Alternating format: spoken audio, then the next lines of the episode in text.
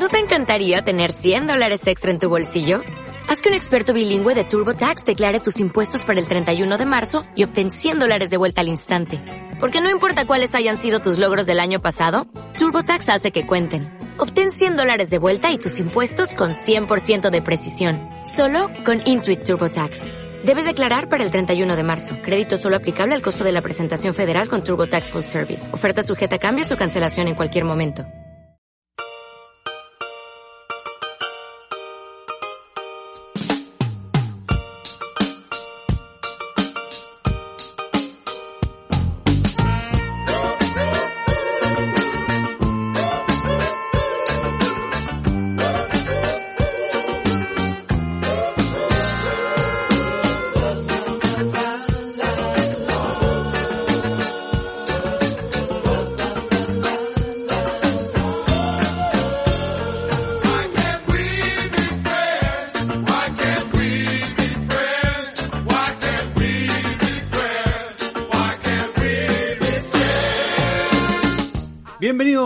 Más a este podcast futbolero, deportista, etcétera, etcétera, weá, varias, los calientabancas.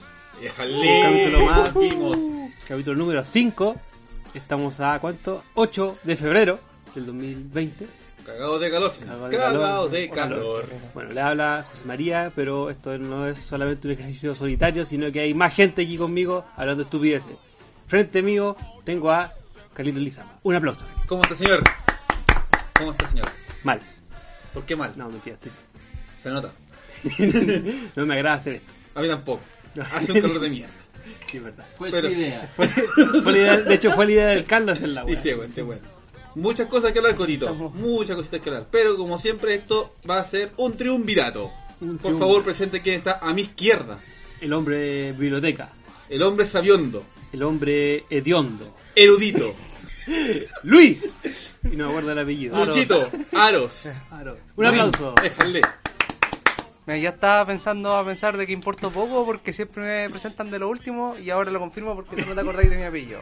Así que Así No, que no. hola, hola, buenas tardes a todos los que nos escuchan y espero que disfruten este capítulo. ¿Por qué si buenas tardes puedes escucharlo en la mañana, en la noche? Porque aquí estamos en la tarde, pero igual ya, buenos días, buenas tardes, buenas noches. Eso.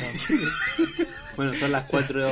Oye, falta presentar acá al hombre detrás de las perillas, Eliot Valdivia. Eh, no. Bueno, es Dios, ¿entiende, Dios, weón? sí, es Dios. Ya. Alá, si algún árabe no está escuchando también, así que. No, aquí no. No, no algún musulmán. Aquí no. Pero bueno, eh, después Feliz de- Kwanzaa para todos. después de esta presentación improvisada, espero que no se haya notado para nada. No, Damos no inicio a este capítulo. Está bien, Oh, bueno, muchas cositas que pasaron. Sí. Ah, pero primero, ¿cómo partimos? ¿Hacemos resumen de lo, de lo que pasó esta semana? ¿O Resu- eh, eh, partamos diciendo que- primero de que, por favor, nos sigan en la cuenta de Instagram Ah, sí. de Podcast Calentabanca, por supuesto, arroba Podcast Calentabanca. Ahí subimos siempre noticias de no solamente de fútbol, sino de Qué weá que el cualquier se le ocurra por la vez. Exactamente. Claro, o más que subir noticias, compartimos las noticias de otros medios porque acá ninguno se dedica profesionalmente al periodismo. Exactamente, Así muy que- bien. Es eso. verdad. Que Así que bueno, las noticias no son propiamente tal de nosotros, pero si quiere mantenerse informado de la actualidad deportiva, créame que siguiendo el- la cuenta de Instagram va a estar ahí al día de todo. Muchas gracias. Va a llegar como a páginas más interesantes que la nuestra. Exactamente. Pero Bueno, pasaron muchas weas. Para empezar, bueno, aquí con Cotito estuvimos atentos viendo el, el Super Bowl 54. ¿Te gustó? Sí, hace tiempo de verdad que no había un cri, cri, partido tan... A Luis no le gusta el fútbol. No, le gusta el fútbol americano. O sea, no es que no, o sea, ¿Pero no, derechamente no, no, no, es que decir como no me gusta, es como, no sé, así como no me gusta suena como que soy totalmente real y lo odio, no, simplemente no, no me No, interesa. No te llama... No, Ya. claro. O sea, si alguien lo está viendo, me puedo sentar a verlo, pero no, no estaba ni ahí con...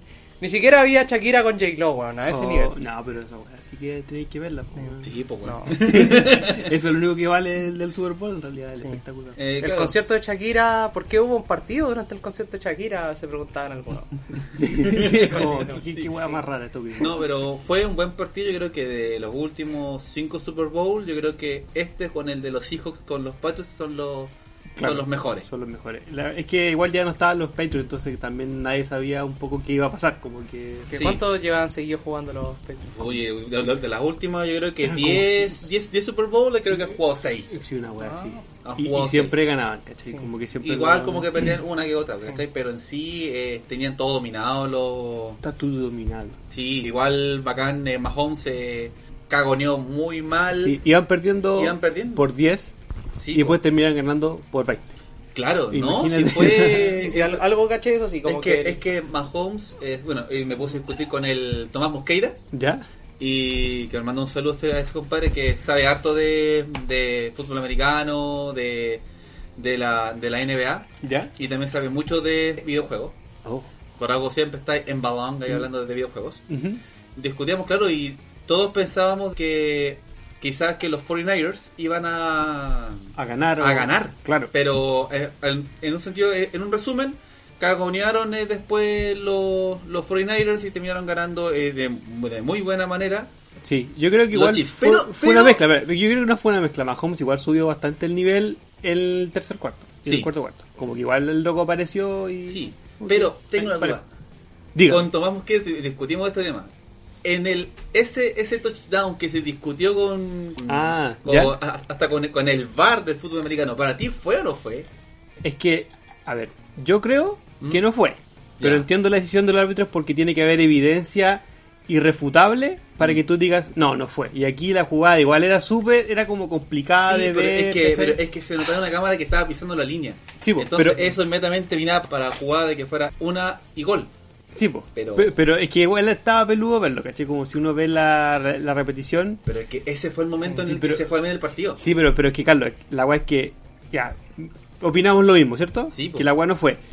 Pero no hubo como un, una... No todos los jueces pensaban lo mismo, entonces por eso no había una decisión unánime. Entonces por eso se decidió que la jugada fue... Perfecto. eh, Al fin y al cabo, bueno, lo que pasó Fue entretenido. Fue, fue un Sí, buen partido. Pero fue para ti MVP Mahomes, para mí no.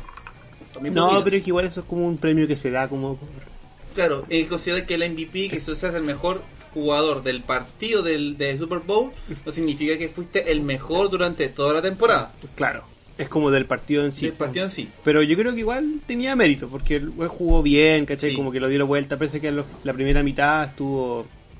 Sí, Prácticamente no. desapareció. Dudaba en dar los pases, si es que tú lo un poco, te lanzabas mal los pases, Ah, todo, muy mal. Claro. Pero no fue lo único. Yo creo que a todo igual nos afectó el tema de la muerte de Kobe Bryant. Aquí mucho, muy, igual interesante que mucha gente empezó a aparecer el tema de lo que pasó con la vida privada de, de Kobe Bryant y yo voy a ser súper cortante de esa cuestión. Hay que separar quién fue Kobe Bryant en su vida personal con Kobe Bryant, el jugador. Sí. Y Kobe Bryant, el jugador, bueno, no hay nada que decir. Sí, pues es como.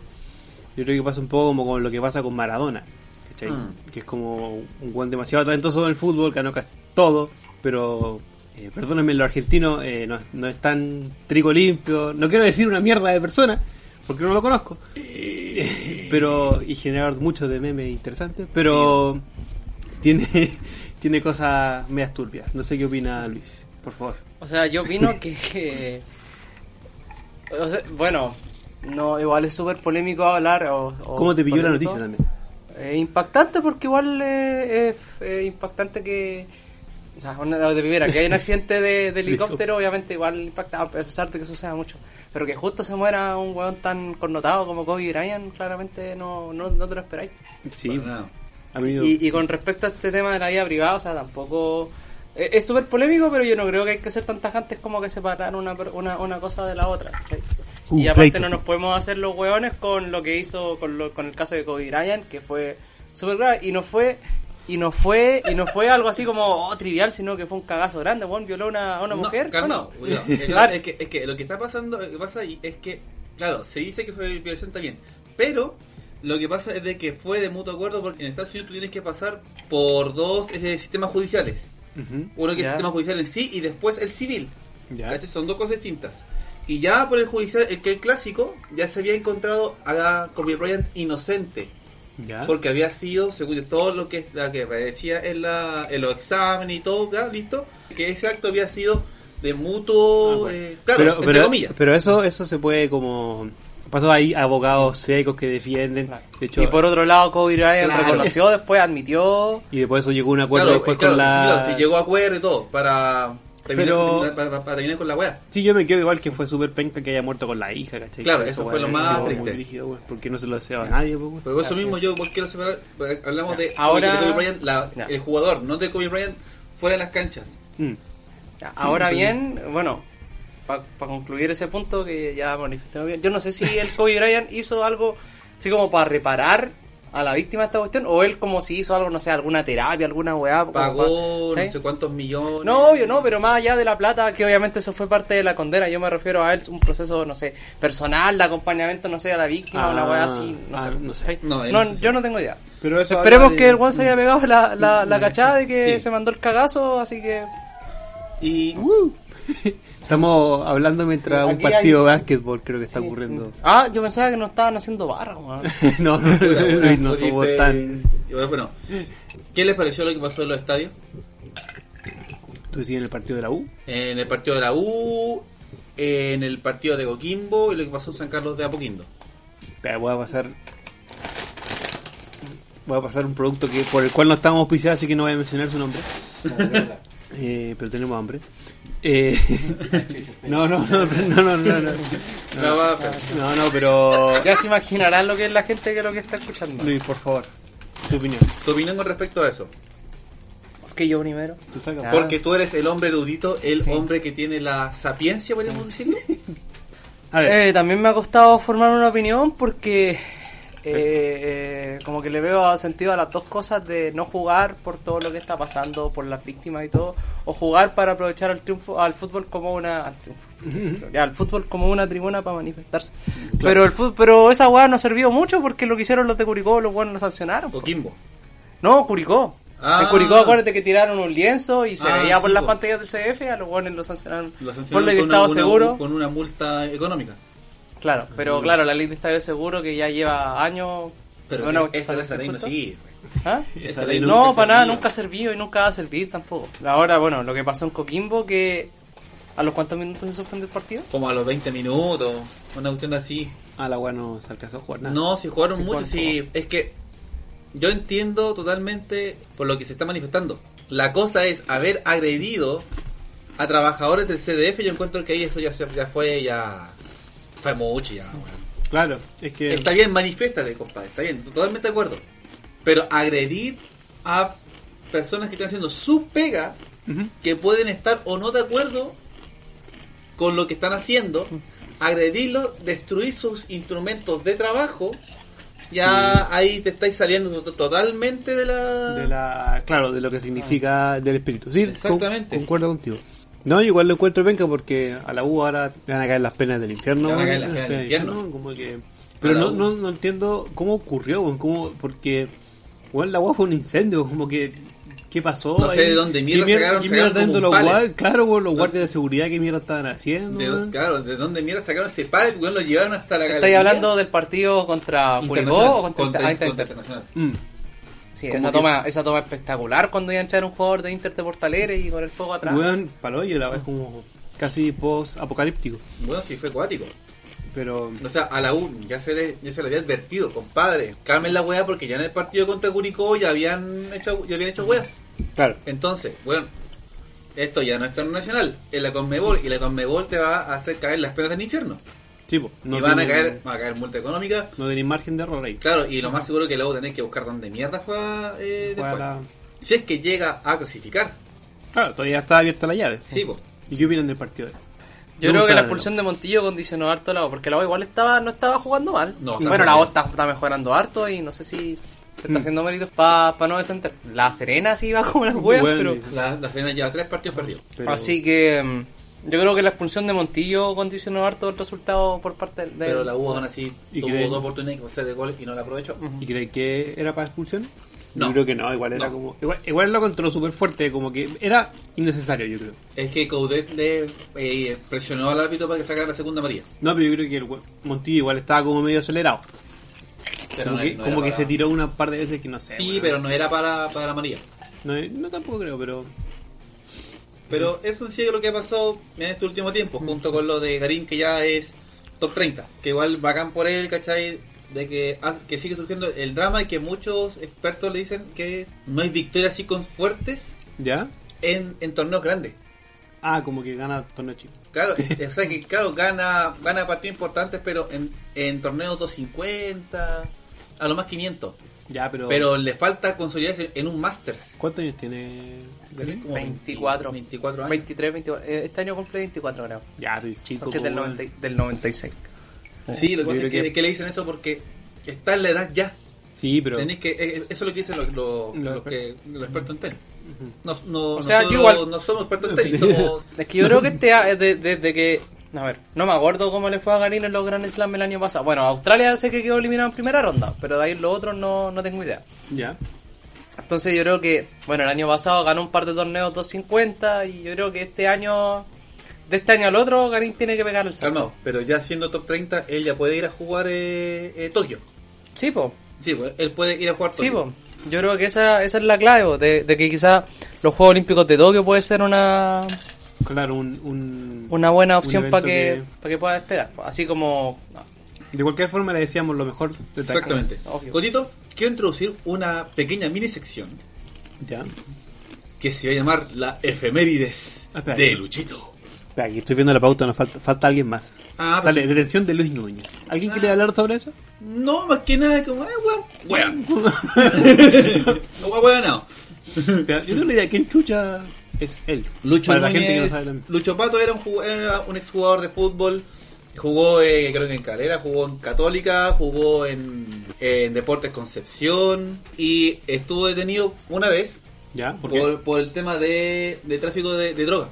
Ah, detenido. Él fue detenido incluso Siendo siendo, jugador profesional. Ah, ya. Siendo jugador profesional, él fue detenido. Ya. Y, y eso cortó su carrera de golpe. Ya. De hecho, era jugador de Deportes Concepción en ese momento. Ah, ya. Perfecto. Y ya estuvo años eh, preso, eh, ya quedó en libertad y después se le culpó de ser partícipe del asesinato de un, de un compadre. Ah, chucha, ya. Y el loco se dio la fuga, aludiendo también de que él, él era inocente. Y lo pillaron en, en Bolivia, Pero si es inocente, ¿por qué huye? eh, no sé, me acuerdo yo, eh, ¿cachai? Porque había muchos testigos de que, de que lo apuntaban a él de que él era partícipe. Ah, ok. Pero entonces, bueno, el bueno yo se fue a, a Bolivia y lo pillaron con un carnet falso que tenía un corte emo. sí, me acuerdo de esa parte. Cosme Fulanito. claro, Eso pasó y ahora está en prisión preventiva. Ok, bueno, eso fue el resumen de lo ocurrido. Durante estos últimos... Bonito, vamos a la nueva sección llamada la efemérides De la- de Luchito. Ah, son mías, ya yo me voy a encargar Sí, de eso de ahora en adelante. No, es más que nada recordar, bueno, estamos en febrero y me centré en los acontecimientos que sucedieron en algún año desde, Ay, desde, el, guau. desde el primero hasta la fecha de hoy, que hoy día es 8 de febrero, recordando. Entonces vamos, con nacimiento. El primero de febrero, Cállate, Carlos, el año deja hablar, 66, nació Michelle Akers, que es una futbolista estadounidense, fue campeona del mundo, incluida en la lista de FIFA 100 hecha por Pelé y la FIFA misma la considera como la mejor jugadora en la historia del siglo en el siglo XX. Oye, te las vaya a mencionar todas. Ya, voy a ir rápido. No, es que eh, en esa en esa me detuve porque nadie cacha que eres Michelle Akers, Ah, ya. pero Ya, listo. o eso es pe- o eso o, bueno, Carlos, deja que hable. Quiero pensar otra man. Una vez más y te da la banca. Ya, el año 69 del mismo año, nació- o sea, no, del el año 69 de la misma día, el 1 de febrero, nació eh, Batigol, Batistuta. Karel Batistuta. O sea, bueno, cuando, cuando se retiró fue cuático. Sí, Querían que le cortaran las piernas. sí. No, literalmente, por las lesiones. El 2 de febrero, el 81, nació Guillermo Marino, el zorrón, como lo recordarán algunos, Zorrón. porque se parecía al zorrón del, del personaje de Morandego en compañía. Ah, El 86 nació Gerard Piqué, piquetón. sí, el mismo. El 3 de febrero del 56 nació Hernán Darío Gómez, más conocido como el Bolillo. ¿Se acuerdan quién es él, no? no? Bolivia. No, yo no. Porque se comió el, el 7-0. En Chile. ¿Ah? Se comió el 7 No, pues ese, ese es Ricardo Ah, Osorio. Hernán. Bolillo Gómez es el DT, un, DT, un, DT, un DT colombiano que tiene el récord de haber clasificado junto con otro DT, no me acuerdo, Henry, no, bueno, tiene el récord de haber clasificado a tres selecciones distintas a un Mundial de Fútbol. El 98 clasificó a Colombia, el 2012 a Ecuador y el 2018 a Panamá. Cabe destacar que estas dos últimas lo hizo en condición de debutante. Ah, buen crack. El 3 de febrero, bueno, también de 1960 nació Joaquim Love. Carlos, sácate la mano de, lo- de la nariz, weón. Déjate comerte los mocos, weón. Ya. Oye, me valor lo estás Sí. comiendo. weón. El Traga. 3 de fe- ya, el año 68 nació Vlade Divac. ¿Han visto el documental Once Brothers? No, pues ¿Una no vez hermano? Ya. Ese documental habla de, bueno, la historia de Vlade Divac y Drazen, Pet- Drazen Petrovic, que era un dos basquetbolistas que jugaron por la selección de de Yugoslavia. Que hubo ahí un conflicto, bueno, vamos a ver un poco, bueno, el conflicto que también los tocó a ellos dos y, bueno, Divac era serbio, es serbio y Drazen Petrovic era croata. Entonces también el conflicto los tocó a ellos dos. Claro. El 4 de febrero del 84 nació eh, Pinigol, Mauricio Pinilla. Palo culiao. El año. Sí, bueno, era golazo. El 4 de febrero del 90 nació Nairo Quintana, que es uno de los mejores ciclistas eh, en la actualidad. Eh, colombiano, ganador de una vuelta a España y vicecampeón en el Giro de Italia y dos veces vicecampeón del Tour de Francia. El 5 de febrero del 65 nació eh, Jika Hagi. El 75 Gio van Bronscourt. El- Yo oh, aún me acuerdo del, del gol que le metió Uruguay en el Mundial de, de Sudáfrica. Sí, qué golazo ese, al ángulo del sector izquierdo. Golazo. De como 30 metros. 30, 35 metros por ahí. El 82 era por abajo Palacio. Por abajo, seguro. Sí. El el 84 nació Carlitos Teve, el 5 de febrero. Y el 85, ¡Siu! Cristiano. Cristiano Ronaldo nació el 5 de febrero del injusticia. 85. Qué injusticia. El año 86, el mismo día, el 5 de febrero, nació Carlitos Piña Villanueva y el Sebastián Pinto, el día menos pensado. El 5 de febrero del 92 nacieron Neymar y Estefan de Frey.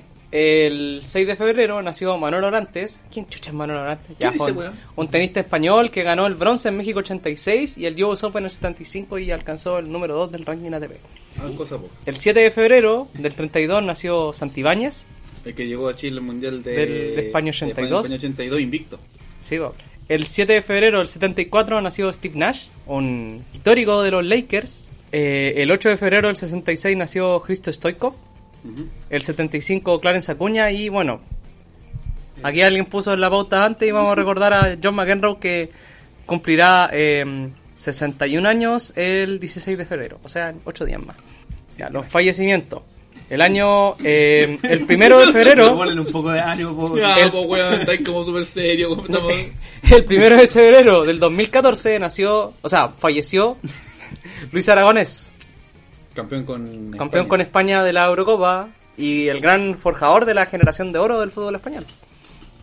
Pon un poquito más de ánimo, por favor. Y el 6 de fe- bueno, y el 6 de febrero eh, falleció del 93 falleció Arthur Ashe. Que si han escuchado el cap- no han subido el capítulo piloto, ¿no? No. No. Ah, bueno. Arthur Ashe que ganó eh, tres Grand Slam y fue número 2 del ranking ATP. Aquí no está rotando Dios porque. Ya. Tenemos hambre. No, pero mientras mejor calladito, mejor. Ya, el 1 de febrero del 2011 ocurrió la tragedia en Puerto Said en el contexto de la primavera árabe. Se enfrentaban dos equipos que eran el Al-Masri y el Al-Ahli. Y eh, con estos conflictos de, bueno, habían justo derrocado a Hosni Mubarak. Y también contribuyó eso a lo que pasó en, en, en el estadio. Fallecieron 74 Te faltó- personas. Te faltó nomás decir Allahu Akbar, Faltó- weón, listo. Allah, Allah Akbar. Un ignorante de mierda. El 2 de f- No, pero, no, no, pero fue cuático ese Ya. partido porque no me acuerdo cuál fue el equipo que perdió, Ya. pero se metió la, la hinchada ¿Al estadio? a, a- a la cancha a linchar a los jugadores del equipo rival y a matar. Entraron a eso, a matar. No fue cuático. Sí, lo- los jugadores se, se tuvieron que esconder en el camarín. bueno. El 2 de febrero del 2004, Roger Federer alcanza por primera vez el número uno del ranking ATP, posición que ocupó 302 semanas en total y dos tre- do- 237 de ellas de manera consecutiva, lo que es todo un récord que veo que no sé si sea muy fácil de superar. ¿Cuántas llevan Nadal y Djokovic? No sé. No tengo la más mínima idea.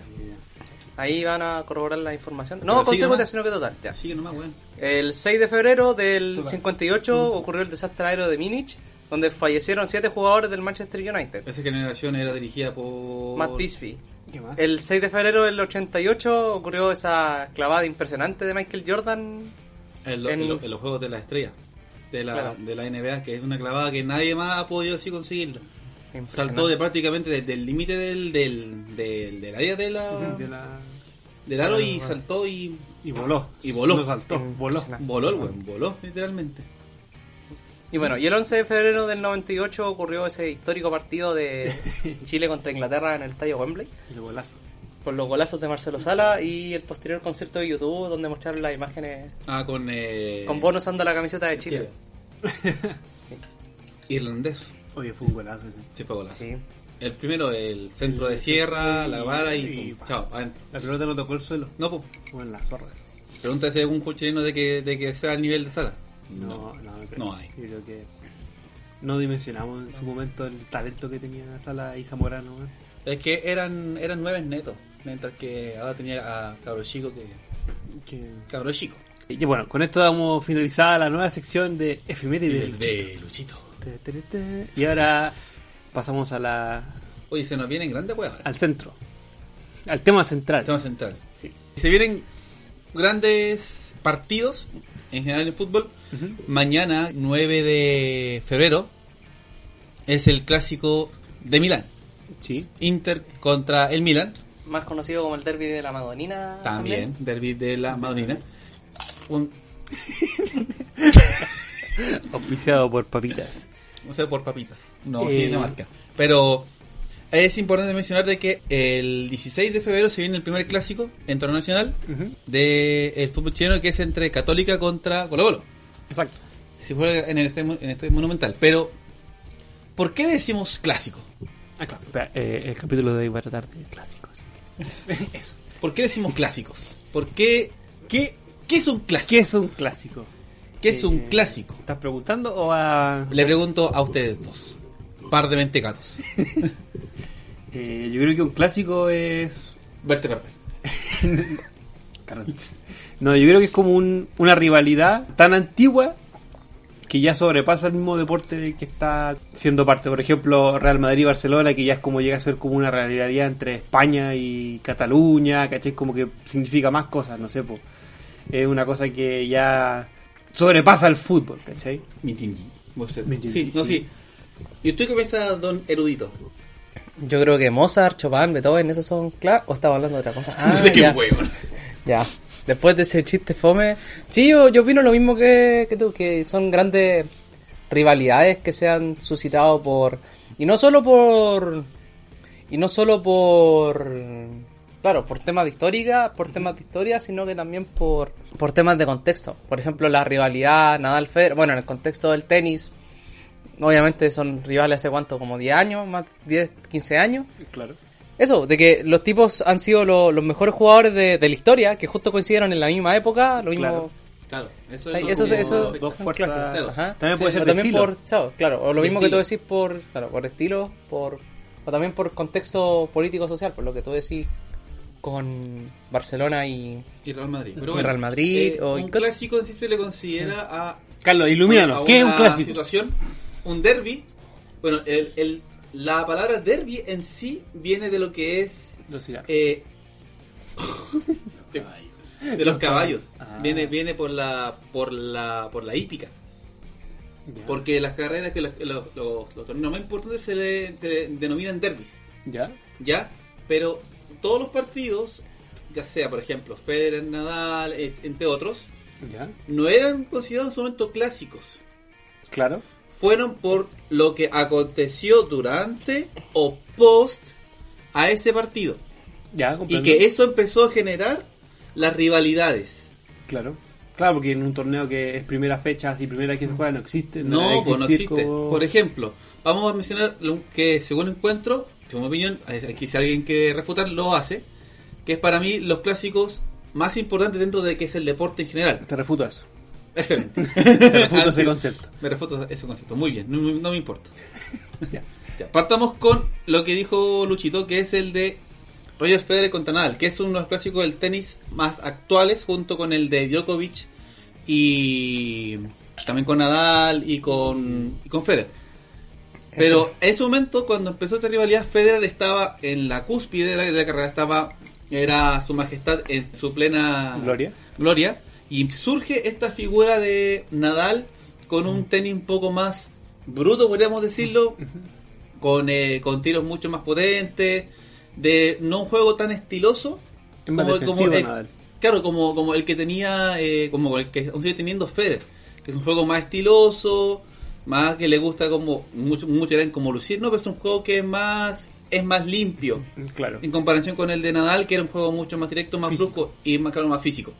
De ahí empezó a surgir esta rivalidad que eh, Federer perdía mucho, perdió mucho partidos seguidos con Nadal, pero de pero eh, los partidos que eran de superficie que eran beneficios para Federer los ganaba Federer. Entre esos que igual está Wimbledon. Wimbledon, justamente por el tema del césped. Pero no se considera una dentro de las rivalidades más importantes de el- ¿Cuándo? No sé si se acuerda, perdón. ¿En qué año se empezó a considerar como clásico? Cuando como, yo creo que fue por el acuerdas, 2009 por ahí. Porque la primera vez que jugaron no creo que haya No, sido como la, un clásico. no, no, así. si la primera vez fue como, ah, mira, están jugando. Estos dos, Pero lo que pasa es que empezó a ser más clásico porque siempre llegaban a las instancias Ah, como que finales. empezaron a, claro, a enfrentarse como a la Llegaban en las, las instancias finales. Por eso es lo que ocurre ahora con Federer, eh, Djokovic, Nadal, Djokovic. Que llegan a, las- la- a las instancias finales siempre. Claro. Y claro, y lo hacen también los mismos organizadores de los torneos porque no les conviene tener a estas figuras en el mismo lado del cuadro de, Claro, de- si de- no- de la competencia, si no pierde un poco de, de atractivo. La dramati- dramaticidad de la final. Exactamente. Pero había otra rivalidad en el tenis que era de dos personas que eran del mismo país. Ujú. Agassi contra Sampras. Oye, y Fernando González y Nicolás Mazo. Eso Chile, pues, bueno, está No, pero igual, es- Sí. igual hay una Pero rivalidad. después lo vamos a mencionar. Ya, muy bien. Pero lo vamos a mencionar. Hay otras que son más fuertes, o sea, más todavía que, que del mismo país, como la hermana Williams, La, la hermana Williams también. que Pero- pareja en doble y rivales como... Como... En Como single. singlista. Uh, Esta de Agassi y Sampras igual fue muy fuerte. sí. Porque igual Sampras igual era como un estilo bien parecido al de Federer. Bien, eh, más encima también tuvo durante harto tiempo tuvo el récord de la mayor cantidad de Grand Slams ganados. Hasta que llegó Federer y, Y, y, Y de semana en el número uno también. y también de semana número uno. También está la de Connors con, Con con, McEnroe. con- con McEnroe. También fue una rivalidad, pero se están de como dejando mucho de lado esta rivalidad antigua. Y McEnroe con Bjorn Borg también. También, con Bjorn. está la película. Sí, por supuesto. Y en el tema del fútbol tenemos las rivalidades de selecciones Ujú. y de clubes. Yo creo que la, el, el clásico de selecciones creo que uno de los que más apunta es el de Argentina con Brasil. Sí. Claro. Argentina con Brasil. como- Pero viene este, esta rivalidad viene, viene también aparte de lo que es Argentina en el fútbol y de... Bueno, Argentina en el fútbol y Brasil en el fútbol, como son potencias, es Maradona contra Pelé. Y que También. los países están al lado también. Pues, También, weón. y, y, y más Son- claro, son y vecinos. están al lado. Pero, ¿quién sería más grande? ¿Maradona o Pelé? Ah, eso es harina de otro costal. pues, Claro. ¿sí? Pero, por ejemplo, las últimas enf- enfrentamientos fuertes que han sido entre Brasil y Argentina los ha ganado eh, eh, Brasil. La- las finales de la, de la Copa América, se enfrentaron en semifinales de la Copa América la última y ganó Brasil. Y pero y muchos argentinos aún recuerdan lo que pasó en el Mundial de Italia 90, en donde al jugador eh, el que era la estrella de Brasil, que era Branco, le dieron un bidón de agua que estaba con, con un sedante La du- durante el partido. Y el Y- gol de Canilla también, pues. y el gol de Canilla. Y la rivalidad entre Argentina con Inglaterra. Ah, sí, es que hay Pero hay, es- hay sí, guerra, eh. Claro, el de la guerra del, de las Malvinas. Claro. Y, el y la mano de Dios. Y a la mano de Dios. En el, y también y el, y el gol más, más bonito De- eh, que se ha hecho en los mundiales, que Argent- eh, Maradona se pasó a, a medio equipo desde mitad de cancha y, Y y hizo el gol. Yo creo que ahí como que tomó fuerza la rivalidad Sí, Argentina-Inglaterra. porque después lo, la última vez que se enfrentaron en un mundial fue en Corea-Japón. Y lo ganó Inglaterra. Inglaterra. con un gol de Beckham. Oh, la antigua, hace tiempo que no juegan. De ahí que nunca, claro, de ahí que no han vuelto a jugar. Y se habían enfrentado en Francia 98 también. Y, ganó en Argentina Penales. en penales. penales. La otra rivalidad que es fuerte dentro de, hablando de Inglaterra, y que lamentablemente ha perdido potencia, quizás por lo, el tema de los petrodólares, la de Liverpool contra Manchester United. Claro. Sí, sí, sí, sí. Era, esa es la verdadera rivalidad de Ingl- es el verdadero derby de Inglaterra. de Inglaterra. Pero el derby no se consideraba como equipos de la misma ciudad. No, necesariamente. ¿No? No, Ah. po. Porque entonces estaría, estaría ahí al tiro eh, refutando el tema del derby de Alemania, que es entre el Bayern Múnich y el Borussia Dortmund. Y no son de la misma ciudad. Mm, No, claramente no. Y también tienes el de Barcelona contra Real Madrid, que muchos consideran el clásico, el clásico más importante del fútbol. Claro, siendo que igual está el Atlético contra Real Madrid. contra Real Madrid. y el Pero español contra Sí. Barcelona. Yo Claro. creo que de ahora, de lo último, desde que, bueno, llegó Messi al, al Real Madrid y, el, y el- y, o sea, al Messi al Barcelona, perdón. chucha, huevo. Messi al Barcelona y el Real Madrid empezó a comprar a la era de los galácticos. Yo creo que ahí se potenció mucho más el a nivel global el tema del clásico de Real Madrid y Barcelona, porque antes, si bien era el clásico de los dos Mm. mejores equipos de España, los más, Lo más... Lo los más, más mejor. poderosos. Claro, igual hay un tema como de plata. Y Sí, y hay un tema de globalización, pues que ahí yo creo que el fútbol se empezó a masificar todavía más y es como, oh, Barcelona, Real Madrid, están los mejores jugadores y todo. Pero hay un clásico que, le, que le disputa mucho ahí ese puesto del de- el clásico del, del mundo. Es muy importante, que es el de Boca contra River. Ah, Boca con Ah. River. Boca River, porque Sí, de hecho son los únicos dos equipos que se han clásicos que se han enfrentado en una final de un torneo con- continental, en la Libertadores que lo ganó River. No, River, claro. ¿Por qué hincharían? ¿Por River o por Boca? Uf, yo digo River. Yo digo Boca. Boca. No, eh, River más que nada por Marcelo Salas que jugó ahí, pero por temas de clases sociales, River es como de los De lo... de- es de clase, es de le representa a la gente de clase alta y Boca es de obviamente de los barrios populares. Sí, de barrios populares. Sí, pero yo creo que a ti te gusta Boca por Sí. Gary Medel. No, me gustaba Boca desde el 2000. Que ese Boca que estaba Palermo, que estaba Riquelme, estaba Córdoba, Diego Caña. Oh, qué sueño me dio, man. Pero igual tiene un peso que haya jugado Medel ahí. Igual Brígido. No, sí, jugó ahí, pero ahí también jugaron varios jugadores también ahí de chileno que en Boca. Tuvo- Basay Tuvo Chapo Fonsalía también jugando ahí, entre otros jugadores. y, y Fernando Rivera fue DT de, de Sí, Boca bo. también. Pero, desligándonos un poquito del fútbol, eh, clásico de la NBA. Uh, El clásico de la NBA que es, de los más importantes, que es Los Ángeles Lakers contra Los eh, los, Boston. los Boston Celtics. Porque son los dos equipos que más campeonatos han ganado. Y, y muchas figuras importantes han estado, ¿cachai? Ahí. Entonces siempre está es- este choque de realidad. Ahora los Boston Celtics, ya- ya no existe. o sea, están jugando, o sea, no, no digamos que, que están jugando mal, pero no están luciendo tanto como lo hacían antes. Claro, como que no han ganado. Es que eh, yo creo que hay como una diferencia entre los clásicos así como antiguos, Claro. como decís tú el Liverpool contra el Manchester, y los clásicos modernos. Que Claro que ahora- ahora es el de los cables contra los Warriors, que es un clásico de ahora. Ah, te faltó. ¿Puedo agregar uno? ¿Un clásico más? Por supuesto. ¿De fútbol americano? Por supuesto. Los, los Green Bay Packers contra los Chicago Bears. Esa es como la realidad más antigua. Sí. Y, Y en ahí- el básquetbol, disculpa, algo así como los Chicago Bulls contra los Vol contra los Boston, así por No, fue- Michael Jordan y Larry Bird o Fue, fue el de los Sí. el de los New York Knicks contra los Chicago Bulls. Que se disputaron varios torneos, pero ya sabemos la historia de que, que ahí eh, los Chicago Bulls ahí arrasaron. sí, Y no, y no estaba solamente Jordan en ese equipo. sí. ¿Quién más estaba? Eh, Dennis Rodman. Dennis Rodman estaba, pues bueno. Una cosa piola. Y dentro del mismo también eh, la Fórmula 1. Team Que tenemos la rivalidad entre Senna contra. Prost. Prost. Alain Prost. Prost. ¿Qué puedes decir de esa rivalidad, Cotito? Eh, ¿Qué puedo decir de esa Sí. rivalidad? Eh, que era muy viejo. Yo era muy joven para ver esa rivalidad. Pero, ¿cómo se llama? Lo más interesante es que fue entre compañeros de equipo. Eran, ¿cómo se llama? Ellos fueron compañeros de equipo cuando existió esa rivalidad. Creo que fueron contra McLaren, Ferrari y Williams. Entonces, es interesante, le da como un factor extra que sean más encima compañeros de equipo y que sean Claro. rivalidades así exacerbadas. Es la, bueno, no es como la- las rivalidades que surgieron después, que es la de Hakkinen contra Schumacher, que eran de, de escuderías distintas. Claro. Y ahora, ¿cómo se llama? Hamilton con con- Hamilton con todo el mundo. Sí, con todo el mundo. no con Con. Vettel, con Alonso. Con Alonso, sí, con Alonso fue bastante Sí. eh, larga. Eh, pero ahora la de esta temporada va a ser eh, contra Verstappen. Y paso el dato. Mm. Eh, el 28 de febrero se estrena la nueva temporada de Drive to Survive en Netflix. Que Ahí. eso es una serie de... Es como un documental de la Fórmula 1, Ah, ya. pero la temporada pasada. Ya.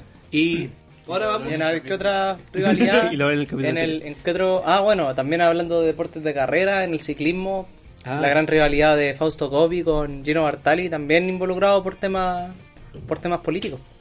Ya. En el contexto de Segunda Guerra Mundial, Gino Bartali usado por el régimen de Mussolini Porque imagínate un italiano ganando el Tour de Francia en, antes de la primera de la Segunda Guerra, pues, weón. Un hecho- italiano ganando de el Tour de Francia. hay un dato súper interesante porque en el Mundial de Francia, que fue en el 38, Ocho. eh, Italia jugó contra Francia y jugó de negro. Italia. Italia jugó de negro. Por el tema del, del De la- partido socialista que estaba mandando en, en Italia en ese momento. ¿Socialista? Fascista. Partido Fascista. fascista. Pero se hacía llamar Partido Socialista, loco. ¿Ya? Y Y, claro, esa es la rivalidad de Italia con Francia, pero más que rivalidad, después igual los tipos demostraron ser leales en competencia y Claro. Y de hecho, eh, después de eso faltamos a, la, a, la- a las rivalidades del rugby. Eh, y ahí está las las rivalidades que son más que nada pertenecientes a, a el Reino Unido. Vale, es decir, los All Blacks contra los Springboks. que esos no son del Reino Unido. No, pero, pero, pero, pero, pero, pero, pero- en su momento sí, bueno, no fueron. En su momento lo fueron, porque, porque esta rivalidad estamos hablando desde principios del siglo XX. Entonces, en su momento pertenecían al Reino Unido. Que después eh, haya pasado lo de lo de Sudáfrica con el con el apartheid es, es algo distinto. Pero esa rivalidad surgió siempre entre los entre los territorios que pertenecían a el Reino Unido. ¿Y que nació de ahí el deporte? Claro, surgió de ahí. El de los All Blacks contra los Wallabies, es decir, Nueva Zelanda contra Australia. Y el de Inglaterra contra Gales. Claro, que son sí. como los son los clásicos más importantes dentro de considerar de lo que es el es el rugby. Pero en Chile también tenemos nuestros clásicos. Clásicos, clásicos al fin y al cabo. Partamos pero con el tenis. El- la rivalidad entre González contra Mazú. Y que igual interesante porque ganó más Mazú que González. ¿En serio? Ganó más Mazú que González. Ninguna wea es posible, Nunca, nunca se enfrentaron en finales. ¿Ya? Pero por ejemplo, en el ATP de Viña se enfrentaron varias veces en lo que era semifinales. La única posibilidad que pudieron haber llegado a una final fue ¿En en los Juegos Olímpicos de Atenas 2004. Hubiera sido hermoso si no fuera porque el Feña se torció el tobillo. Sí, pues se, se torció el tobillo y no pudo seguir jugando al mismo ritmo. Y no fue una cuestión, fue, o sea, es que igual fue el, fue brígido como se torció el tobillo, si hubiera sido una cuestión piola quizás hubiera se podido seguir, pero lo estaba dominando ese partido, weón. Ese Todavía duele, duele ver esa imagen. Ese cuando salta y o sea, como que se... Sí, po. oh, Sí, esa saltó y se le, y y se le y cayó como el tobillo. pie de punta. así. Sí, Oh. no, sí, fue una torsión bastante fuerte. Pues eso pudo haber sido la única posibilidad es que se enfrentaran a una final. Los demás eran semifinales, cuartos finales, pero la mayor cantidad de los partidos los ganó eh, El Nico Mazú. el Nico Mazú. Interesante. La otra también antes fue- no hubo. ¿Ah? Antes no hubo. Como No, eh, en Gildemeister y cosas así. Creo que ¿Ganó con la el- final? Pues el No, no, no digo rivalidades chilenas. Ah, no. ¿No es la de Fillol contra Gildemeister? No sé, es que no. El Gildemeister vino después. Ah, sí, pues, eh, el Pato Fillol con, con el... ¿Pato Fillol? No, no, el... el- Jaime eh, Fillol con Jaime Pato Fillol Cornejo. Con, con- con el Pato Cornejo. Tampoco, No sé, sí, no. tampoco como que hay mucha información Sí. como respecto a ese rival, pero creo que más que hay. Y el otro es entre Mazú y Río y pues el- todos los partidos los ganó Marcelo Río. Claro. Y hablando del fútbol, que es como lo que más pega acá, está la rivalidad, ya estamos hablando de los clásicos, super clásicos.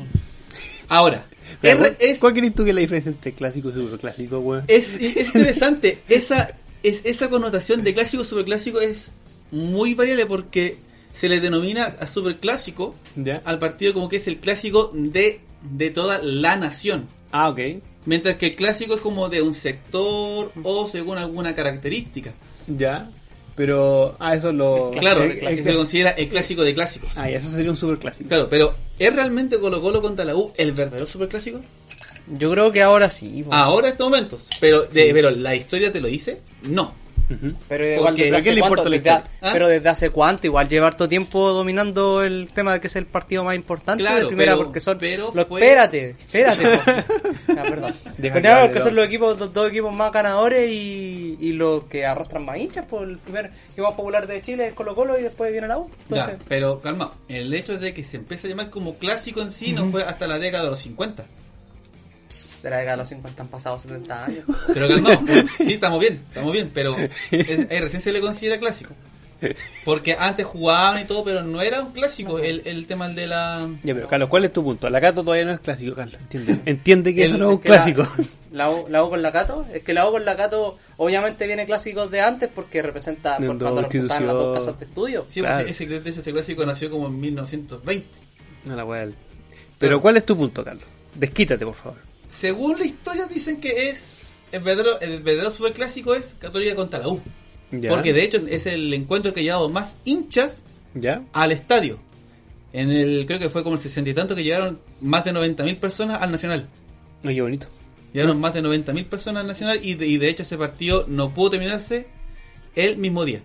¿Y cómo, weón? Porque en esos tiempos no, no, no, están, no están estas reglas de, por El ejemplo... partido dura 100 minutos por lado. una- Claro, lo que pasa es que fue... Tiene intermedio. No, no, no, no, es que ya, pues se cumplían los, los 90 minutos. Pero no entiendo, si la weá dura 90 No, minutos. no, ¿cómo? ¿cómo? Se cumplían 90 minutos, después venía el tiempo largo. Y si no había ganador en el tiempo largo, se tiene que jugar otro partido más.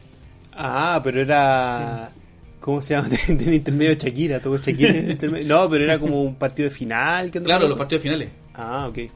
¿Cachai? Eso se considera como el partido que llevaba más gente. Y de hecho tiene más ediciones jugadas que el clásico, el de... El, que el superclásico. el- claro, sí, sí, de hecho el, el, el superclásico tiene, llevan el asiento con 185 Ya. y el, la, y el de la Cato con la U van ya como en el 190 y tanto. Ah, Tampoco está tanta la diferencia. Claro, hay que, hay que considerar de que incluso siendo así, de que la U bajó una vez, la, La Cato bajó dos veces, y, y, y aún así... Y Dos aún veces, po, segundo. Bajó, dos veces. y, y aún así eh, tiene más ediciones. Y de Pero- hecho, el, se considera aún para muchos historiadores, uno del que se, se hace, tiene eh, apodo Chomsky, el mejor clásico del Colo Colo es Magallanes. Ah, claro, sí. Pero Magallanes no juega no juega en primera hace años, por lo Claro. también es Colo Colo con Cobreloa, pero Cobreloa también. Pero Correló con Colo Colo, de hecho, ese clásico allá en el norte es Sí, cuático porque de hecho allá en, en- creo que tanto en Playa Ancha como en Calama Colo Colo no es, no es, no es mayoría Claro. Sí. Sí, pues no, sí. po. o sea Valparaíso ni Escalama no, claro. no pues se, se, va- se van a meter allá los hinchas del Colo Colo al, al- al No, estadio y no. se y le dan un susto Sí, pero jugar en en él. playa ancha, brígido, en Playa Ancha es po. brigio y lo otro también que es brigio es ver un partido entre Wander con Everton Ah, sí. Sí. weón esos partidos mira no he tenido la oportunidad de verlos de, de estar en vivo ¿Ya? pero tú veí el ambiente y Y se ponen bravos. ¿Cuándo juegan ahora por el campeonato? Más, la más puta idea. No tengo idea. A ver, vamos a buscarlo. Hubo un partido que fue, que fue, que fue por Copa Chile, weón, que tuvieron que suspenderlo porque se estaban agarrando, pero brigio, así como casi a nivel del de Wander con Colo Colo, que fue el 2015 parece, o 2014. Cuando, cuando echaron los... Eh, los hinchas. Sí, creo que fue el 2014. A ver. No, no me acuerdo. Definitivamente. No, pero se agarraron ahí brigio. Pero fue acuático ese, ese partido. Y los otros que ya son los, los clásicos de Colonia, el clásico del de la cuarta región entre la cena con Coquimbo. Pero a ver, pre- precisemos, por los clásicos de Colonia son involucran a tres equipos.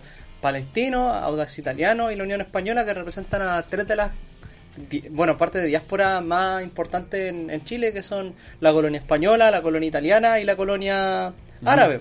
claro. Antiguamente también estaba el clásico de la Unión con la Católica porque la Católica era de independencia. Hubo un tiempo también donde la Unión tuvo un clásico con Iberia que se separaron durante la segunda la segunda la guerra civil española por temas políticos hasta que Iberia se fue a, a Los Ángeles Claro.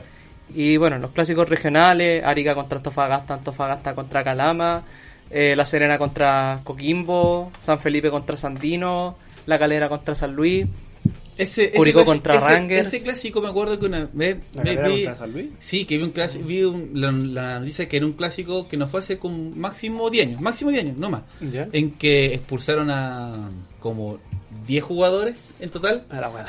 porque se eh, una falta y bueno si fue de Calera a San Luis o, o viceversa y empezaron ahí los golpes, golpes iban. La tangana. Bueno, la tangana. a, a, Tangana, Carlito, bueno, y eh, fue cuático.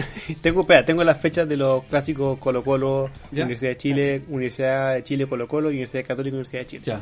Eh, Colo Colo, Universidad Católica es el 16 de febrero. Sí. o sea la próxima semana La próxima La semana, próxima a las sí. 6 de la tarde en el, en el Monumental. Claro. claro.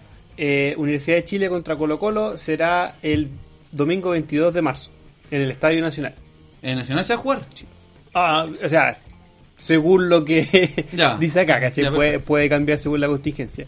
Y Universidad Católica de Universidad de Chile se juega el domingo 3 de mayo en San Carlos de Apoquindo. Solo que lo poquito. ¿Te acuerdas de cuando fuimos a ese clásico?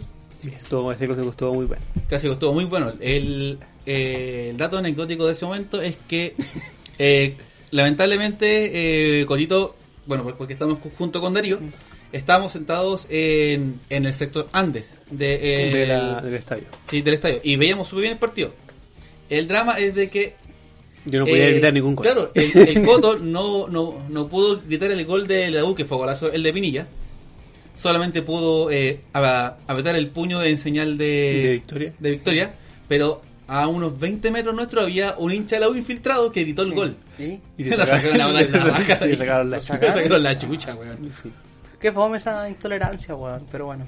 Sí, pero es parte... Claro, y yo, yo nomás he ido a ver un solo partido de la Gato con el Colo, que se jugó en, en Sausalito, y con mi viejo tuvimos que arrancar porque se estaban agarrando las barras. Ah. Sí, es igual es penca, weón, porque Y fue y lo peor es que fue justo en el sector en el que estábamos nosotros, así que fue como ya, vámonos. vamos a pelear. sí, pero igual es fome, weón, porque uno igual no puede ir al, al, al estadio a ver el partido tranquilo, weón. No podí, lamentablemente. Claro, pero pero bueno. Sí, pues, pero a mí por lo menos esos son los más importantes de. No sé si habrá otro clásico que ustedes piensen que es importante acá en Chile. Bueno, el de, el de Curicó con Ranger a nadie le importa. ¿Qué otros clásicos más? Eh, eh, a Será- ver, bueno, en la octava región tenía a Huachipato, a la U de Conce, a Deportes Concepción, a Fernández Vial que, y Naval de Talcahuano, que, bueno, Naval de Talcahuano más que nada con Huachipato, que es el clásico del Talcahuano. Eso, digamos que es un derby. Pero hace rato que no se juega. No, pues, y el de Eh, Fernández Vial con, con Deportes Claro. Concepción. También, Ahora, po. Ah.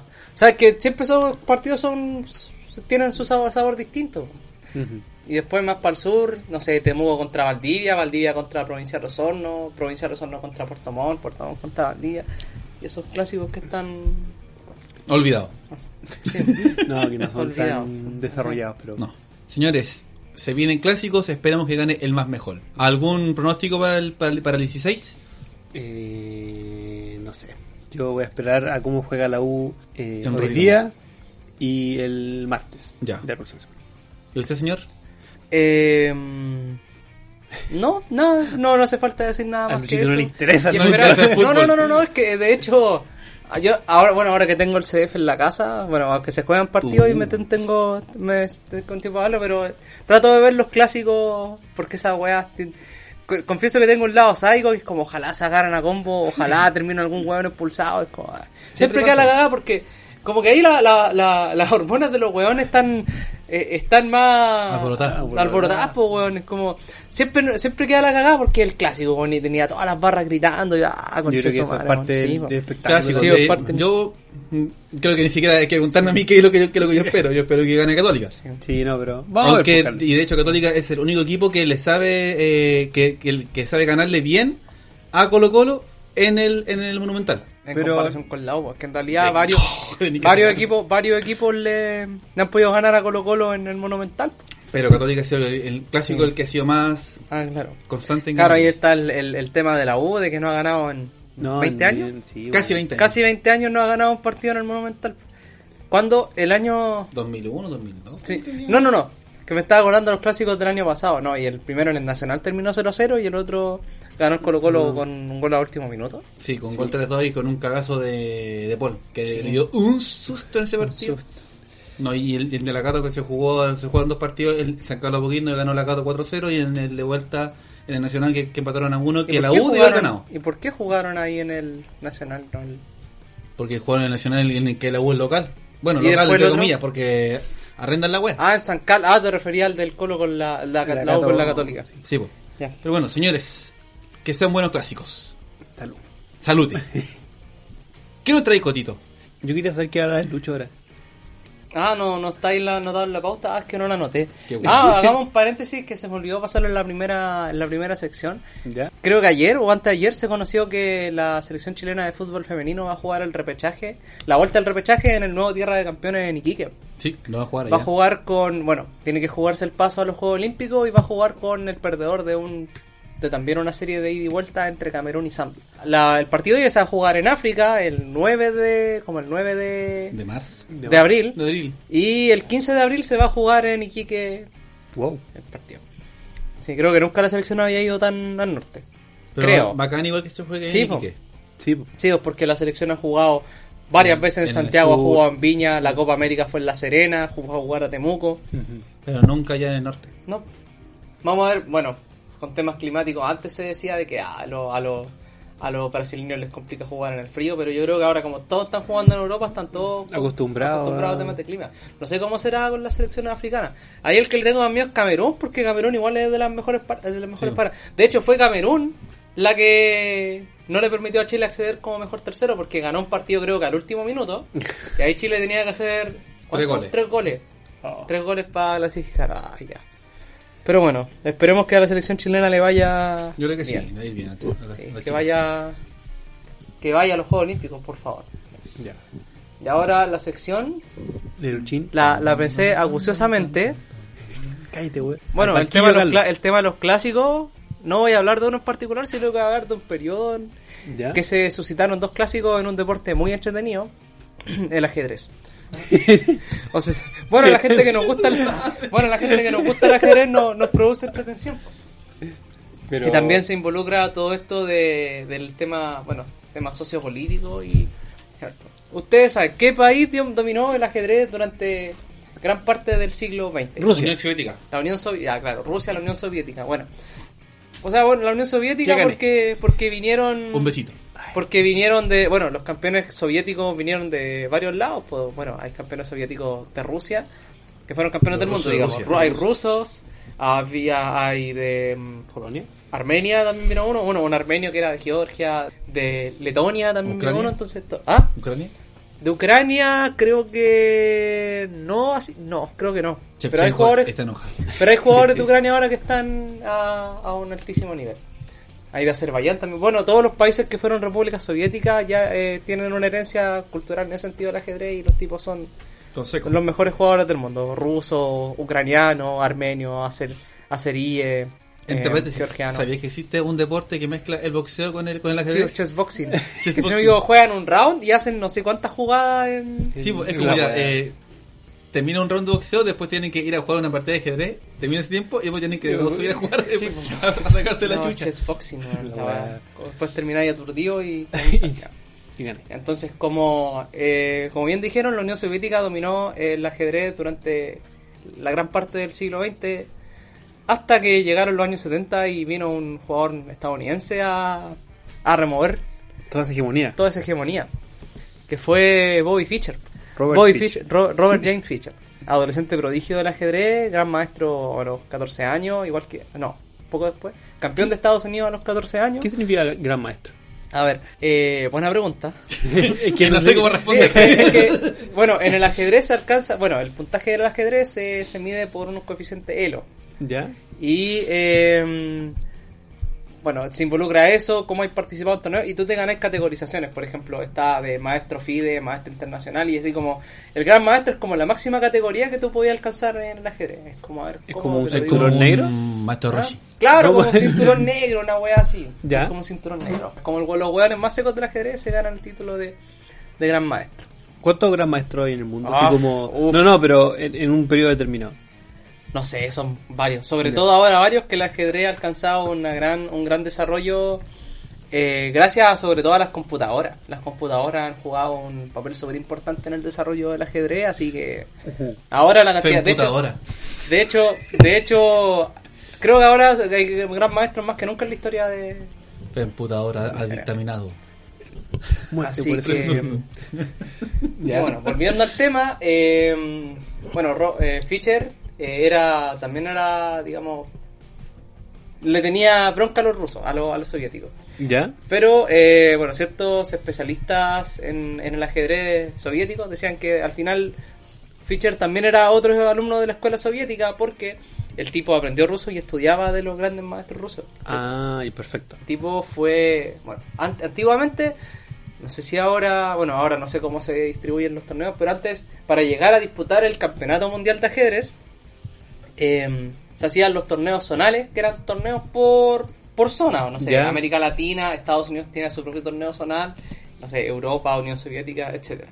Eh, bueno, pasaban los etapas y después llegaba el torneo de candidatos. Ya. El torneo de candidatos, creo que eran como ocho, y se enfrentaban, el que ganaba el torneo de candidatos jugaba contra el campeón mundial actual. ¿Ya? Ahora es como es como un torneo de fútbol, que se hace cada dos años, es como el que gana el campeonato es campeón mundial. Y ahí Fisher solución, imagino. Sí. Sí, no, definitivamente se ilusionó el torneo de candidatos, le ganó 6-0 a Mark Taimanov, que es uno de- también de los ju- los mejores jugadores de la Unión Soviética, les dio paliza a, lo- a los mejores, a Larsen, que era un gran maestro de Dinamarca, ¿Ya?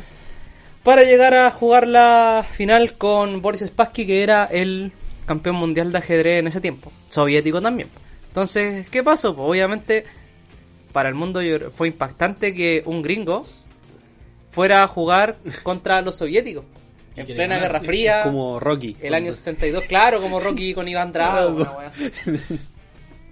Sí, vos. Sí, sí, no, imagínate, los soviéticos hegemónico total en el ajedrez y que venga un gringo a disputarle esa hegemonía era... A, a mearle en la casa.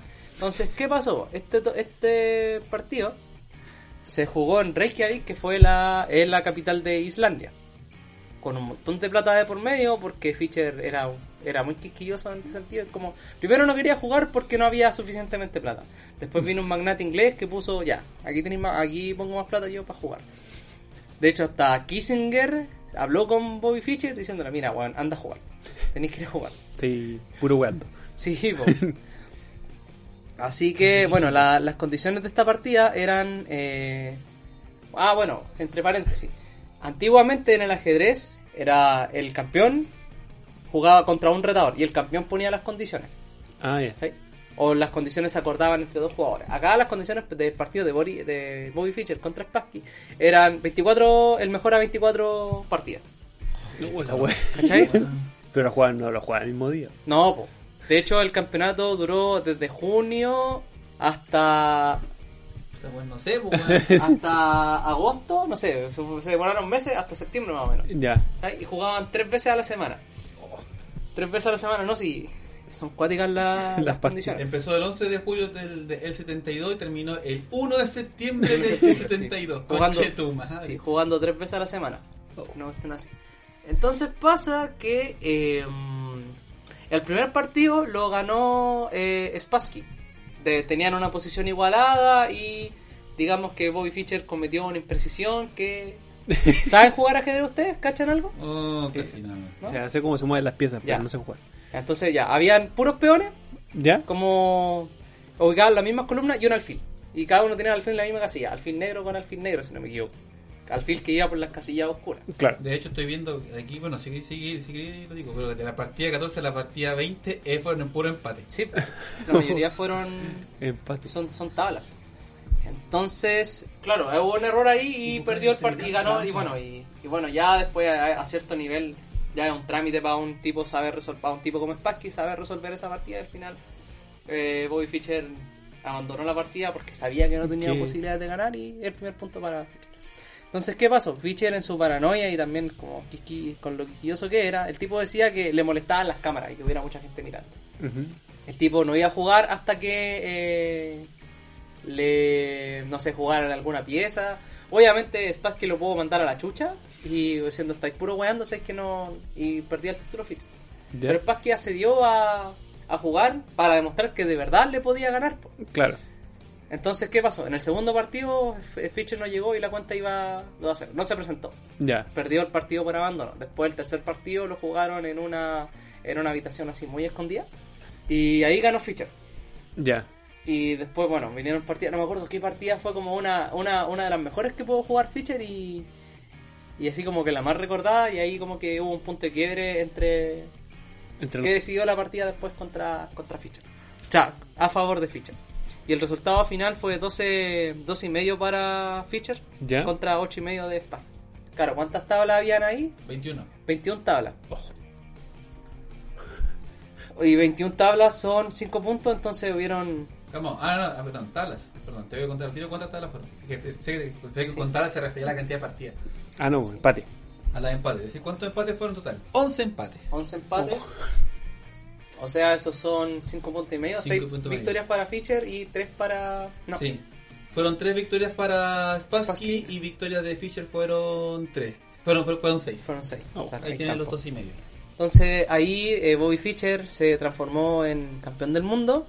Fueron 7. 7 partidas Sí. de, De, para de Fischer. Fischer. Entonces ahí Bori- eh, o sea, eh, Bobby Fischer se transformó en campeón del mundo. El primero después de una serie de campeones soviéticos que a- a- habrán sido uno, dos, como cinco, si no me equivoco. Ahí perdí la cuenta, pero después de la Segunda Guerra Mundial, hasta ese año, todos los campeones mundiales fueron soviéticos. Todos. Y si tan bueno, ¿por qué se y los murió? subcampeones también. Pero calmado. Entonces esa, esa cuestión también representa una rivalidad por el tema de de, del- De la Guerra este- Fría. de- del- de la Guerra Fría. Pero después, años siguientes, vino eh, otra rivalidad que, que fue entre Karpov y Kasparov. Aquí, bueno, después del año 75, que Bobby Fischer no fue a defender su título porque no se había preparado y todo, y Karpov ahí se estaba preparando muy bien. Karpov fue un otro jugador eh, muy bueno de ajedrez. Bueno, fue campeón del mundo por 10 años. An- eh, Anatoly Karpov. Anatoly Karpov, el mismo. Es persona. Ya. Sí, ¿Cu- está vivo todavía. tiene? No, si no es tan viejo. ¿Cuántos años tiene el hombre? Tiene como- 68. tiene, Oh. tiene cerca de 70. Sí. Bueno, la historia de Anatoly Karpov con Kasparov, ahí era o- también otro conflicto geopolítico, pero por el tema de la disolución de la URSS. Pero eso lo vamos a dejar para el próximo capítulo, ¿qué parece? Muchas gracias, pero igual. pero igual. Muchas no me gracias. respondiste. ¿Qué? Si es que Fischer era tan bueno, ¿por qué se murió? Ah, porque después tuvo, bueno, tenía varios problemas psicológicos, tuvo problemas políticos porque jugó un encuentro así, creo que Estados Unidos le había prohibido así jugar contra Spassky, ¿cachai? Una cuestión Ya. así. Y jugaron igual, le quitaron la ciudadanía, Ah, la se weá. tuvo harta weá, estuvo mendigando, el tipo estuvo muy mal hasta que murió de una enfermedad renal en Islandia, de hecho. Porque en una lo atraparon en un aeropuerto en Japón porque no tenía pasaporte. Y después Islandia fue el que le concedió la ciudadanía, también en forma de agradecimiento, porque el match del siglo, como se le llamó al partido de Fischer contra Spassky, o sea, hizo, hizo conocer a la ciudad al mundo. Mm. Y ahí estuvo los últimos años de su vida hasta que murió el 2008, en enero del 2008, ¿cuándo? Sí, el 17 de enero del 2008. Del 2008. ¿Y está Por- encerrado ahí?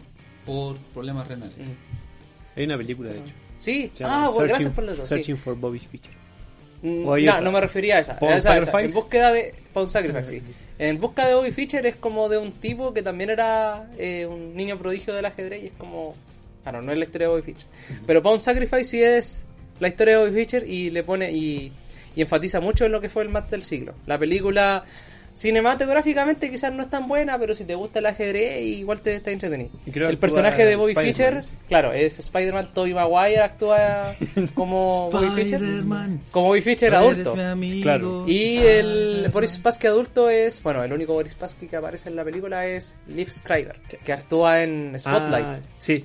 Es- Este no sé en qué otra película actúa, pero... Eh, Actúa en la serie Ray Donovan, creo que es conocido también por esa serie. ¿Quién más? ¿Qué otro actor conoce? Ah, Mi- Mi- Michael Stuhlbarg. Actúa... Eh, Sí. bueno, otro de los... Bueno, cuando fue toda esta cuestión de que Fischer no quería jugar, hubieron dos personas muy importantes. William Lombardi, Mm. Que fue su entrenador, que era un sacerdote. de- Sí, William y- Lombardi. y el otro es Frank Marshall.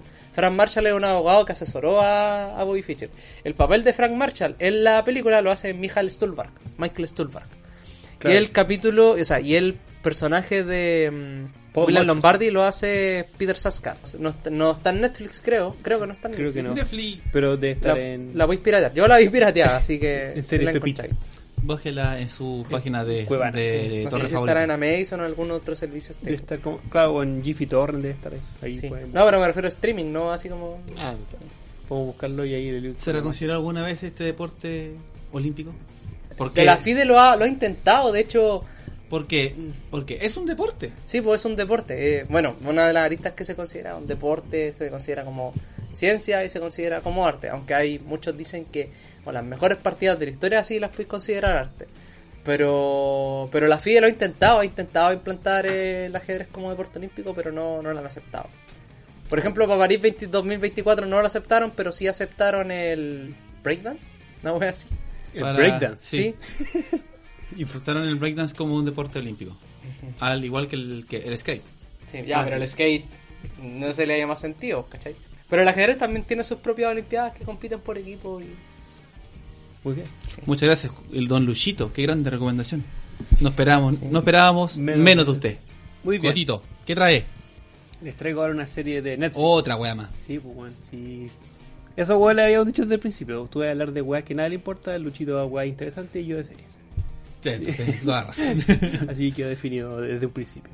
No, les traigo una serie de tres capítulos, documental. ¿Ya? Cada capítulo dura una hora. Eh, no, weón. No, escucha, escucha, escucha. Que se trata, salió este año por si acaso, así que está bastante fresca. ¿Tres capítulos, una hora? Cada, perdona, Ya. cada uno dura una hora. Que se llama Killer Inside the Mind of Aaron Hernández. No sé si les suena el nombre de Aaron Hernández. Lo más probable es que no. No. No me acuerdo. Bueno, la serie trata de un jugador de fútbol americano, Aaron Hernández, que jugó para los New England Patriots. Que él jugó el, el año, si mal no recuerdo, 2012 por, para este equipo. De hecho, de hecho, de hecho él llegó a jugar un Super Bowl. Y lo perdió. Uno con cueva, tampoco. Sí, no, pero, pero es que lo interesante es lo que le pasó a este loco, porque mientras estaba jugando la temporada del 2012, al 2013, el año siguiente, al World lo llevan detenido por asesinato. Por haber asesinado a un, a un amigo suyo, ¿cachai? Que estaba dentro de como de su círculo de amigos cercanos, ¿cachai? ¿Ya? El tema de la serie investiga es por, por qué un buen que tenía como todo perfecto, ¿cachai? Como que el loco tenía, no sé, pues 23 años cuando eh, llegó a jugar por los Patriots. Le habrían ofrecido un contrato como de 40 millones de dólares, ¿cachai? El loco, Cosa poca. Claro, cosa poca. El loco tiene como este esta doble vida que se vuelve básicamente como un asesino. Porque después en la serie te van contando que el loco no solamente es responsable de haber matado eh, a esta persona, a este amigo, sino que también lo más probable es que haya matado a dos personas antes de llegar a los Patriots. Concheto, Mm. madre. Bueno, la serie te muestra como todo el caso de investigación policial de este loco. ¿Ya? Lo más interesante es que, a, bueno, a ustedes les suena el concepto de encefalopatía, encefalopatía Lopatía. traumática crónica. Encefa- eh, tiene que ser una enfermedad del encéfalo y crónica. no sé qué. No sé Encefa- en- encefalopatía. Traumática crónica. Un, un golpe a la cabeza que lo que se hizo que se, que se cagara. Claro, pero es como crónica, es como de, de- de tantos golpes que te da en la cabeza, Mm. el cerebro empieza a desarrollar una especie de, ¿cómo se llaman? De Alzheimer.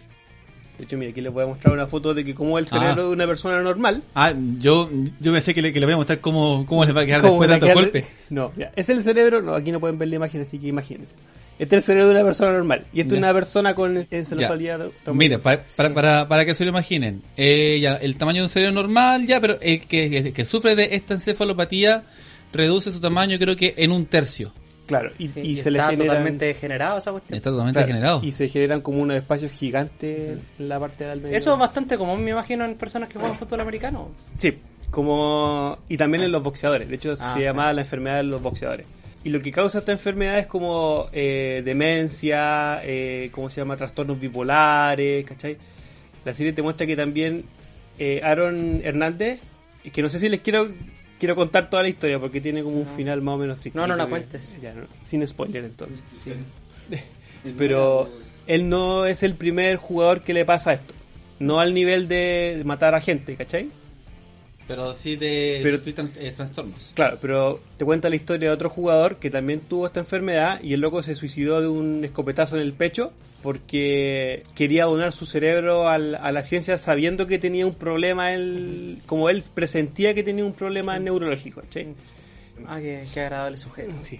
El tercer capítulo yo creo que es el más frígido porque si no sabéis nada y como que queda, onda, queda la media zorra. Onda, el, el loco vivió una doble vida y fue condenado por el asesinato de esta primera persona que les dije y es la única persona que ha matado a alguien y después jugar una temporada completa como profesional. Todos los demás son, han sido detenidos durante el transcurso de la, temporada. Claro, eh, weón, ponte tú, mató a, a esta persona del 2012 al principio, o, al- o al final del 2011, y jugó toda la temporada del 2012 sin que se supiera que había matado a un weón. ¿Cachai? Y, todo el- la- y era popular entre el equipo de... ¿En qué posición jugaba el loco? Era como de tight end, que es como un receptor que está más pegado a la línea de golpeo. Pero que igual eso, ese tipo de posición eh, recibe mucho golpe porque tiene que Sí, bloquear, ¿cachai? Tiene que hacer como Tiene que proteger al, Al- mariscal, Al ¿cachai? mariscal, tiene que protegerlo. Claro, como les decía, son tres capítulos, no se hacen para nada largos, son súper rápidos. Lo interesante es que te va armando como. te va contando la historia no solamente de Aaron Hernández, sino de la gente que mató, ¿cachai? Como. pero no para. como para que te dé pena, sino que para que arme un perfil entre este tipo que fue exitoso, que llegó como a un nivel, ¿cómo se llama? Del, el más alto que puede llegar a nivel de fútbol americano, y una segunda línea de jugadores de fútbol americano que son más amateur, porque el- la persona que mató era un jugador de fútbol amateur. Entonces como que también hay un conflicto como de clase alta con clase baja, como que pero- se veía muy... Te cuentan también, pu- puede sonar como bastante macabro lo que preguntas, pero te cuentan cómo ocurrieron estos asesinatos como De hecho tienen recreación. Chetu. Y te muestran fotos de cómo quedaron los jugadores, ¿cachai? Ah, chucha. Entonces, entonces si usted es una persona que Es es, sensible. es sensible y, o, o que es escrupuloso, será que le puede ver sangre. Do not try this at home. Claro. Eh, también lo bueno de la serie es que no sé, mira, al final nunca queda claro por qué Aaron Hernández tenía esta doble vida o por qué le da estos eh, episodios de violencia, ¿cachai? Quiero matar. Quiero matar. Pero que no, Vas a morir. mo. no, no se, no se queda como en el en la explicación de que era la enfermedad que tenía él, la enfermedad cerebral, sino que también te, plante- te plantean como que él tenía como problemas con su sexualidad, ¿cachai? Como que fue criado por un papá demasiado brígido y él era homosexual, pero onda no Reprimido. reprimido, ¿cachai? Y hablan mucho como de la homosexualidad dentro del fútbol americano, ¿cachai? También hablan que dejan la hipótesis de que a lo mejor el loco tenía era un psicópata que la disimulaba muy bien y, ¿cómo se llama? Vivía doble vida y nadie se enteraba de eso. Como que no, no llegáis como a una conclusión precisa de lo que, por qué el loco actuaba así. Entonces, imagino que el, el nombre de, de Hernández en los patios está pero vedado, pero sí, pero brigio. Sí, sí, no, sí, onda. De hecho, cuando se supo que había matado a alguien, los buenos que tenían la camiseta de Hernández la, podían ir a cambiarla al, al estadio y te devolvían la plata. ¿Cachai? O Como la cambié que- por, por la de otro por jugador. otro jugador, claro. Como que los locos trataron de así de borrar totalmente el, ese jugador de su de su historia. Eso. Acuático, man. Sí, está, está bien interesante. La recomiendo con, con mucho cariño. Y también hay una película, de paso, que con- no a- a- alto, alto, así bien rápido. Eh, ¿Es necesario tener conocimiento de fútbol americano Para- previo a, a ver esta, esta serie? No, para nada. Es, es como, no sé si han visto esos como, como estas series como en el Discovery Channel, que hablan un poco como de mentes criminales. Ya, Como que tiene un poco... Criminal de- Minds. Claro. No es como- necesario saber de, de- de fútbol americano para poder verla. Claro, como no, no, no es No se centra en el fútbol americano como tal. Claro, es más sobre la historia y la vida de este weón. Bueno, y, la, y la- hay una película que no la voy a contar, pero es como para que también está relacionada con el tema de la encefalopatía. Encefalopatía. que se- encefalopatía, que se llama Concussion, que se llama La Verdad Oculta, llegó acá, y actúa Will Smith, que es un doctor, está basado en un hecho real, que es el primero en estudiar los, ¿cómo se llama? Los, los casos de esta enfermedad en el fútbol americano. Ya. Está bien entretenida, Igual es súper importante el tema de los golpes en la cabeza eh, en los deportes, porque no es cosa menor... menor recibir un golpe en la cabeza y quedar knockout, literalmente. Eh, Cotito hemos sufrido un golpe en la cabeza y, y que quedáis knockout y que y de hecho, como que tú quieres moverte, pero Pero no, claro. no, es imposible. O sea, bueno, eh, Cotito, Cotito fue Nunca he experimentado algo así. ¿Tú Ese- cuándo? ¿O puta. tú cuando... con- Sí, ya jugando, jugando a, a la, a la pero pelota sí, con, con también Cotito, que sufrió un, andando en bici. Ah, ya. ¿cachai? como que. No, igual es brígido. Y casco no hizo. Es que estaba con casco y que con tech igual. No, sí. Onda, me saqué la chucha de verdad. Sacaste, sacaste la cosa. Bueno, y también habla de la serie de que la NFL tira un poco como para abajo este problema, ¿cachai? Como que no, como igual puedes jugar, te doy esta droga No y. quieren, no quieren perder Claro. Es que- reputación. Reputación. Igual hablan que es como un negocio, ¿cachai? Que necesitan tener a los guanes al límite. Yo creo que en el rugby igual tiene que haber casos. Claro, pues, weón. O no sé, pues, bueno, no sé si pasa en el fútbol que hay En el- jugadores que se infiltran. Hay un, hay un jugador que... Sí, hay jugadores que se infiltran. Sí, o, o- o igual- no obvio, pero igual la otra vez había leído el caso de un jugador que había muerto por Un golpe de cabecea, no, porque era, era muy seco para dar cabezazos jugando a la verdad, ¿cachai? Ya. Era un cabeceador neto. Y tuvo después problemas por eso que le causaron la muerte. No me acuerdo quién, bueno. Oh. Bueno, hace un par de años murió un weón, la verdad es que en un partido creo que en Italia, que un portero salió como a, a pegarle un, un puñetazo en la pelota y le pegó en la cabeza a un weón y se murió. Sí, se murió. No me acuerdo qué, qué Me edición fue. acuerdo que... Pero no sé si ha pasado. Un golpe en la cabeza de verdad es una cuestión súper eh, preocupante que de verdad hay que tomarlo bien en serio, sobre todo en, en el, en el fútbol, en el fútbol americano, que es mucho más brusco que el rugby. Claro. Porque en el rugby tú le, pegáis la cabeza a alguien y... Claro. Te y- fuiste para afuera y chao, y tu, y, y tu, y tu equipo quedó con uno menos, pero una. Claro, igual por lo que estaba viendo ahora en el fútbol americano son como más... Cuando alguien se pega en la cabeza, lo sacan al tiro, tiene que estar con un periodo, no puede jugar de cierta cantidad de partidos, ¿cachai? Como que están dentro... Te han de preocupado un poquito más. Claro, ¿cachai? Pero igual resulta esto eh, preocupante que lo quieras mirar para abajo, pero... Eso, Ese ese es, es el- esa es la serie. Los gringos hizo wea del espectáculo, lamentablemente. Claro, ese es el show business, que no puede parar. No sé... Buena recomendación, weón. Que la vean. En realidad Cariño, se pasa cada rápido. con amor. Cada capítulo. Y es como súper dramático. No es, no es, como dijimos antes, no es para gente sensible. ¿Cómo se llama el capítulo? O sea, el, el- el- la serie. La serie se llama Killer Inside. Aaron Hernández. Claro, la mente de Aaron Hernández. Eh, se estrenó, de hecho, el mes pasado, el 15. Así que. Para está ahí, verla. Está ahí. La- se ve Está en un, ahí. en un ratito. Yo me acuerdo de haber visto ese- este hueón jugar. Chucha. Entonces, como chucha. Y en Eh, un Patriots del 2012, claro, en donde también estaban apuntando mucho los, los New York Giants. Sí, claro, y están. No, y estaban como casi en su. Así como. Pico, así de deportivo. Cochino. Eh, bueno, eh, Zenit Deportivo. Eso. Muchas gracias, Cotito. La. La La vamos a ver entonces. Algún día. Sé que no veis mis recomendaciones, pero igual lo Pero yo me comprometo a verla. Algún día. A ver, hoy Este día- año. No, yo creo que sí. No, de acá la próxima semana la veo. no, sí, sí. Eso podemos hacer después, cuando. Porque mañana son los Oscar y creo que Sí. con Cueva visto. Son los. Oscar y son los. Los. A los. Spirit. Eh, ¿Cómo se llama? Los Free fra- Spirit. ah, Ah. de, de los que son de, de la, de la- de la peor categoría. Ah, los. Son la frutita, ¿cómo se llama? Eh, Limón. No, No, no, eh, son. son, Raspberry, son- Raspberry, Raspberry, una wea así. Sí, dice que se considera a, la- a las peores películas y de hecho Cats tiene la, la mayor cantidad de denominaciones como con nueve. ¿Cuál? Cats. Es que pasaron ese e- ese Musical. ese show eh, musical de teatro, lo pasaron a una película y fue un rotundo Sí, un fracaso. fracaso. Sí. Eso podemos hacer después, me, se me ocurrió una idea. No, vean Sí. las weas y después las conversamos. Yo creo que va a ser más interesante. Señores, Eh, buen episodio. No creo, creo que fue malo. Eh, palabras al cierre. Carlos. Eh, disfrute el deporte, por favor, y, y no se golpee la cabeza. No queremos más psicópatas en esta vida. Luchito, palabras al cierre. Soy un hombre de pocas palabras. ¿Preguntas? No, eh, ¿alguien, quiere, ¿alguien quiere agregar algo más que sea interesante? Slatan o Caro Chico. claro, chico, todo el rato. Eso. Eh, nos despedimos de ustedes. Espero que tengan una buena mañana, una buena tarde, una buena noche, dependiendo de cuándo nos estén escuchando. Un abrazo cariñoso. Besitos. Hasta luego, señores, señoras, señoritas. Voy a. Un abrazo y sigan calentando la banca.